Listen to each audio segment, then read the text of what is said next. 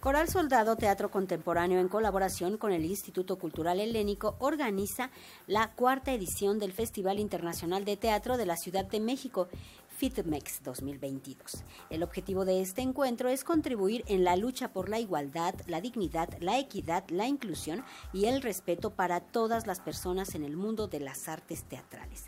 Esta mañana tengo el gusto de recibir precisamente en vivo aquí en cabina a Víctor Navarro, director de este festival, quien nos ampliará la información de este encuentro. Hola Víctor, ¿cómo estás? Buen día. Hola Vero, buenos días. Encantadísimo de poderlo saludar. Oye, pues háblanos de la programación. Es un festival que ya está a la vuelta de la esquina y que va a estar muy nutrido de obras teatrales, por supuesto. Pues nada más y nada menos tenemos 32 puestas en escena de 17 compañías distintas que vienen de otras latitudes, incluyendo de algunos estados de la República Mexicana. Vienen de Costa Rica, El Salvador, Ecuador, Brasil y Querétaro, Jalapa, y Estado de México. Y por supuesto de la Ciudad de México. Oye, es una propuesta internacional, pero también traes a compañías que desarrollan el teatro al interior de la República Mexicana. Sí, porque eh, nosotros como compañía trabajamos en lo que le llaman al margen, una compañía semi-independiente, ¿no? Porque nunca puede ser completamente independiente, pero eh, trabajamos siempre casi al margen con las instituciones. Entonces decidimos que necesitábamos hacer una propuesta de un festival que pudiera incluir todas esas propuestas que regularmente no tienen cabida dentro de las programaciones oficiales.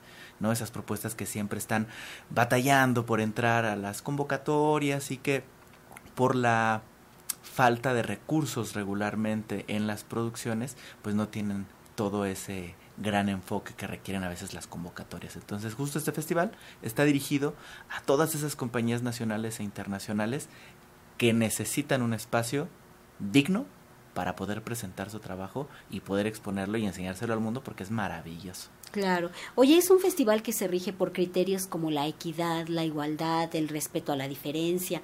Platícanos un poco cómo se seleccionan estos montajes que tengan que, cuyos temas aborden precisamente estos aspectos que son preocupantes en nuestra sociedad, ¿no? Pues mira, por principio la compañía Coral Soldado somos una compañía completamente LGBT somos puros, puras personas que nos identificamos con lo masculino, que pertenecemos y activamos ¿no? toda la dinámica LGBT en la Ciudad de México. Llevamos 15 años trabajando. Entonces, a partir de esa diversidad que comienza con lo genérico, o desde el género, nos empezamos a involucrar con la inclusión.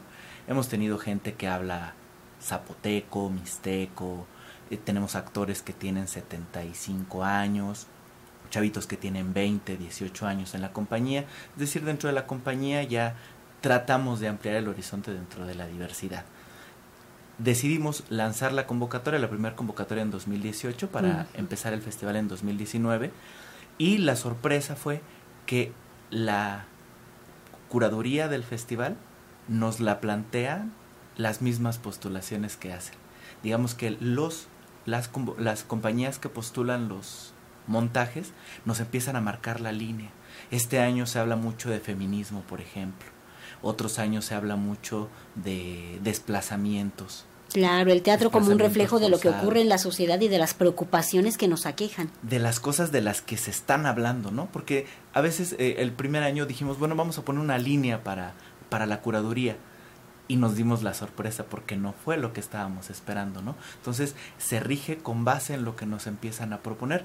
Este año las propuestas de Colombia y El Salvador, por ejemplo, nos hablan de los desplazamientos forzados, de la dificultad que tienen las personas que son desplazadas de sus comunidades al llegar a las grandes ciudades y toda la violencia que sufren, ¿no?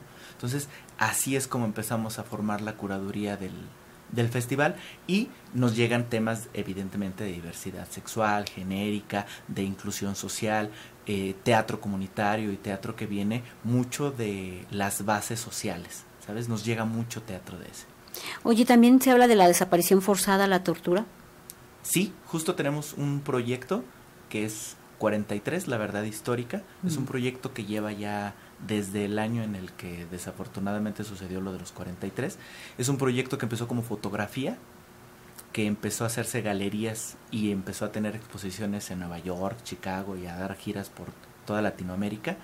y después se conformó como un espectáculo de teatro-danza y ahora nos sorprenden con un espectáculo teatral con un texto del maestro Mario Ficacci, que este año cumple 50 años de trayectoria, y una selección de textos del fallecido Fernando Martínez Monroy, que selecciona unos fragmentos de textos teatrales en donde mujeres pierden a sus hijos.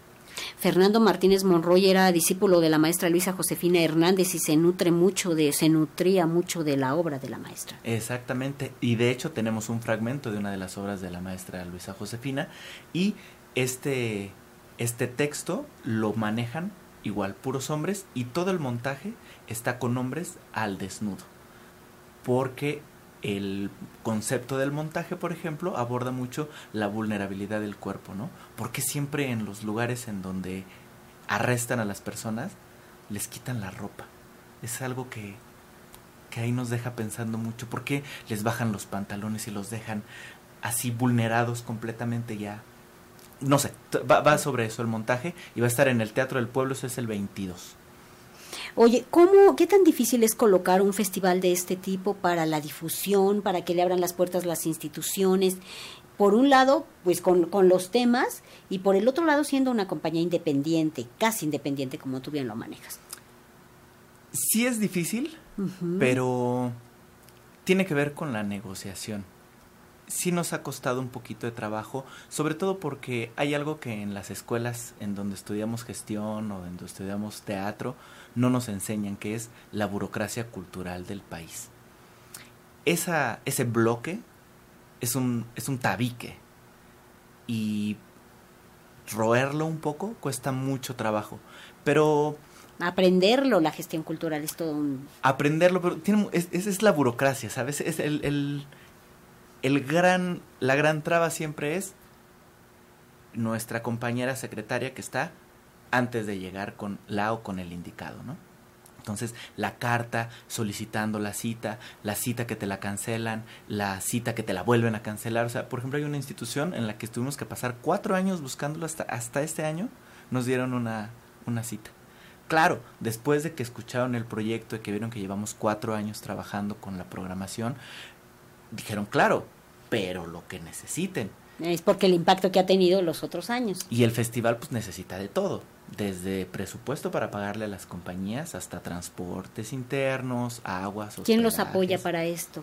La compañía Coral Soldado es quien a lo largo de todo el año con lo que producimos y recaudamos, pagamos todos los gastos del festival. Víctor, ¿con qué van a abrir? Abrimos con Yo soy Light Ray, Yo soy Rayo de Luz. Es una coproducción Argentina, Brasil, España, del maestro Iván Tulagrillo. Y esta obra nos habla sobre un proceso de un niño que llevaba una mochilita de unicornio a la escuela y todos le hacían bullying.